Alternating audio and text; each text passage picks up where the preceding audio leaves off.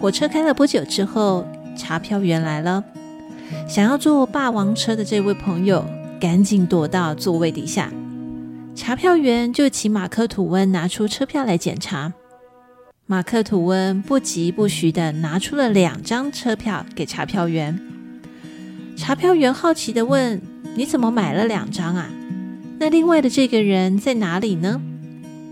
马克吐温用手比了比座位底下，然后对查票员说：“我这个朋友有一个怪癖，他坐火车呢，喜欢躲在椅子下面。